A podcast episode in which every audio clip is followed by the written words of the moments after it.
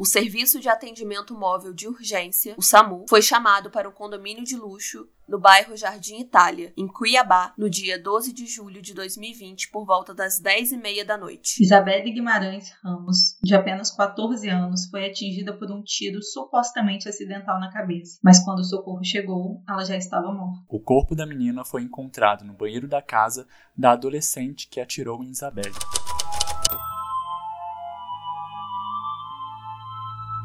Bem-vindos ao Bu. E outras coisas. Eu sou a Mia. Eu sou a Cibele. Eu sou a Ana. E eu sou o Vitor. Oi. Oi! Já vou deixar aqui o recadinho do Apoice, porque nós temos duas plataformas de apoio ao canal, que é o Apoice e o PicPay. Lá tem várias recompensas, vários planos diferentes, para vocês escolherem, caso vocês possam, caso vocês queiram apoiar o Bu. Dá uma olhadinha, os links estão aqui na descrição, tem umas recompensas bem legais, assim, que a gente escolheu para vocês. E no YouTube nós temos o Seja Membro, que é mais voltado pro YouTube mesmo. Dá uma olhadinha, tá do lado do botão de inscreva-se. E a forma mais fácil de ajudar a gente é se inscrevendo no canal, ativando o sininho, curtindo esse vídeo. Se você está ouvindo a gente pelo Spotify e pelo Deezer, sigam a gente também, passem a palavra do Bu dos seus amigos e sigam a gente nas redes sociais, que é tudo arroba Bu e outras coisas, e no Twitter, arroba Bu e coisinhas. E vamos de momentinho, Xuxa. Um beijo pra Cecília Lemos, Tainara Araújo, pra Carla Trilobita, eu acho que é assim, que ela quer um beijo de todo mundo. Um beijo. Beijo. E um beijo pro Flávio de Luca, que é o nosso querido Borde Brasil. Maravilhoso. Um beijo, meus queridos. Eu acho que a única coisa é que todo caso que envolve o Brasil, e nessa temporada, esse é o segundo caso super recente que a gente está trazendo de 2020, agora, segundo semestre. Isso já mexe muito com a gente. Bora pro caso então.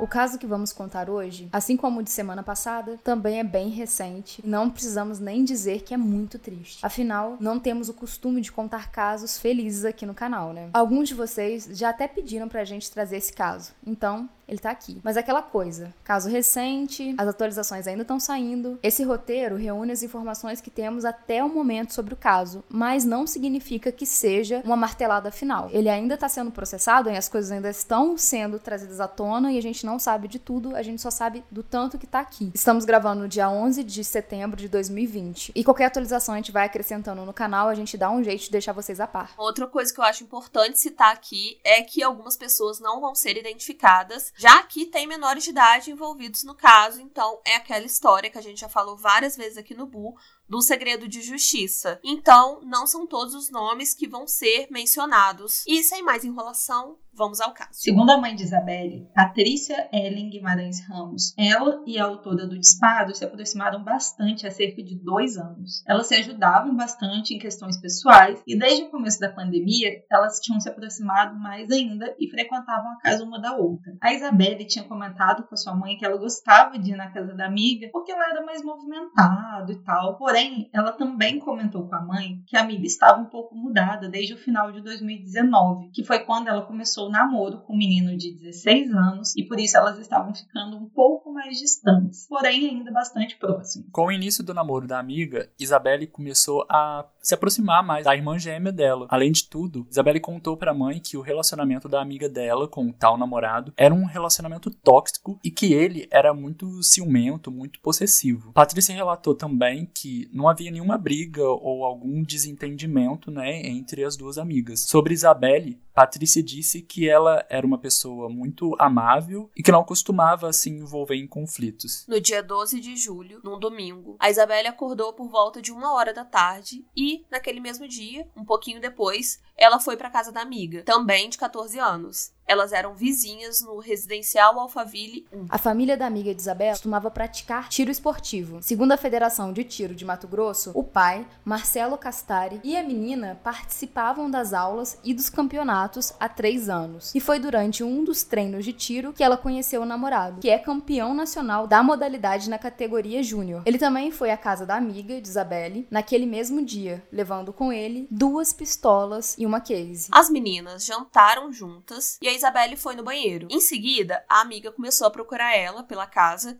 e viu que ela estava ali no banheiro e tal. Quando a porta foi aberta, a Isabelle levou um tiro no rosto e ela foi atingida no nariz e o tiro saiu pela nuca dela. Em depoimento, a amiga disse que estava procurando a Isabelle para saber o que ela estava fazendo e disse que o disparo tinha sido acidental. Depois que ela deixou a arma e a Casey caírem no chão e ela disse não saber ao certo se tinha ou não apertado o gatilho, só que o que, que acontece? Segundo os peritos, a arma que tinha sido utilizada não pode produzir um tiro acidental. O namorado da adolescente disse em depoimento que sua namorada não tinha visto que ele tinha recarregado a arma antes de guardar ela na sua case. Então, a última vez que ela teria visto a arma, ela estaria descarregada. Depois da arma carregada, para que ela disparasse, era preciso movimentar um ferrolho que abria espaço para a bala chegar até a câmara. Só depois de todo esse procedimento, a pistola estaria pronta para o disparo. A polícia constatou através de alguns vídeos no celular da menina que ela sabia destravar armas com bastante habilidade. E a junção de todas as informações abriu a hipótese para uma linha de investigação que até agora estava sendo negada tanto pela adolescente quanto por seus familiares. A de que ela, sem saber que a arma estava carregada,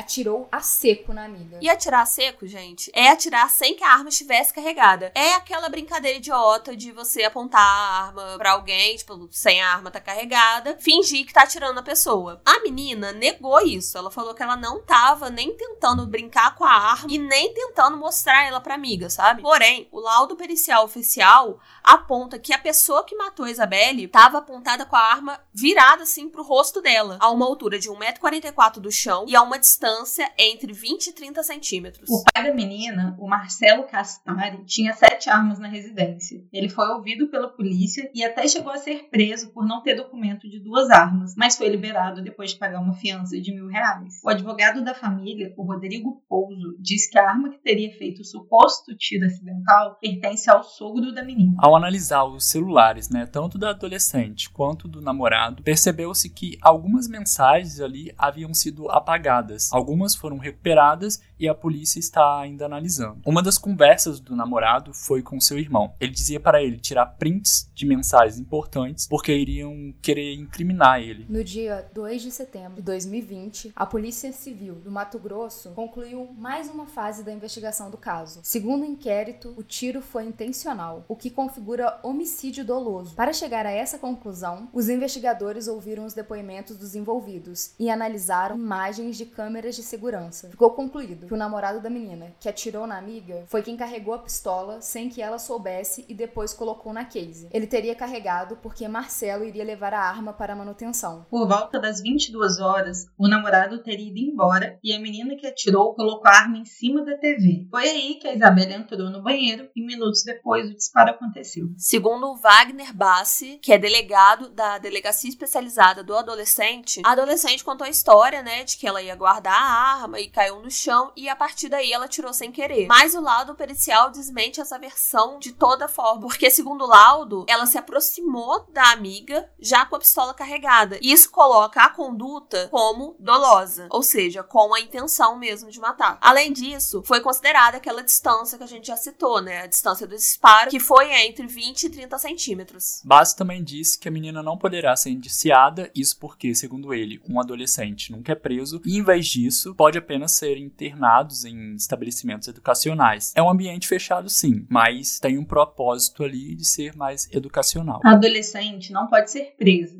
diferente do seu pai, que vai responder por quatro crimes: posse ilegal de arma de fogo, homicídio culposo, que é quando não há intenção de matar, fraude processual e entregar a arma para adolescente. Com isso, ele pode pegar até 11 anos de prisão, além de multas. Basta explica que, em momento algum, o pai poderia ter permitido que a sua filha tivesse contato com o armamento, e por isso a sua atitude foi considerada negligente e foi o que gerou todo o crime. Fora que, ainda segundo Bassi, quando o Samu chegou ali na casa deles, tinha uns objetos de armamento em cima da mesa e o pai tinha pedido para que a esposa dele guardasse tudo. E o Bassi explicou o que a gente já sabe, sabe? Tipo, é uma cena de crime, então tudo tinha que ficar no mesmo lugar que estava, porque aí a perícia ia analisar tudo certinho. Virou uma cena de crime, gente, não tem como. As informações que a gente tem até agora são essas, até dia 11 de setembro. Qualquer coisa a gente vai trazendo, assim, mas toda hora surge uma notícia diferente sobre esse caso, toda hora tá tendo atualização,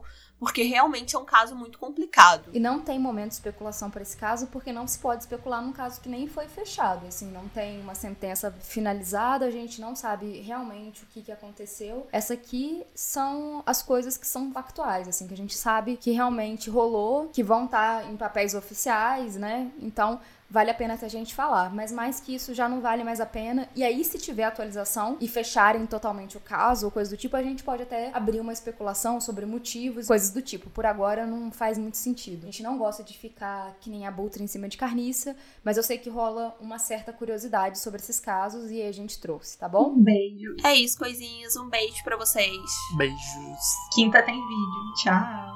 Tchau.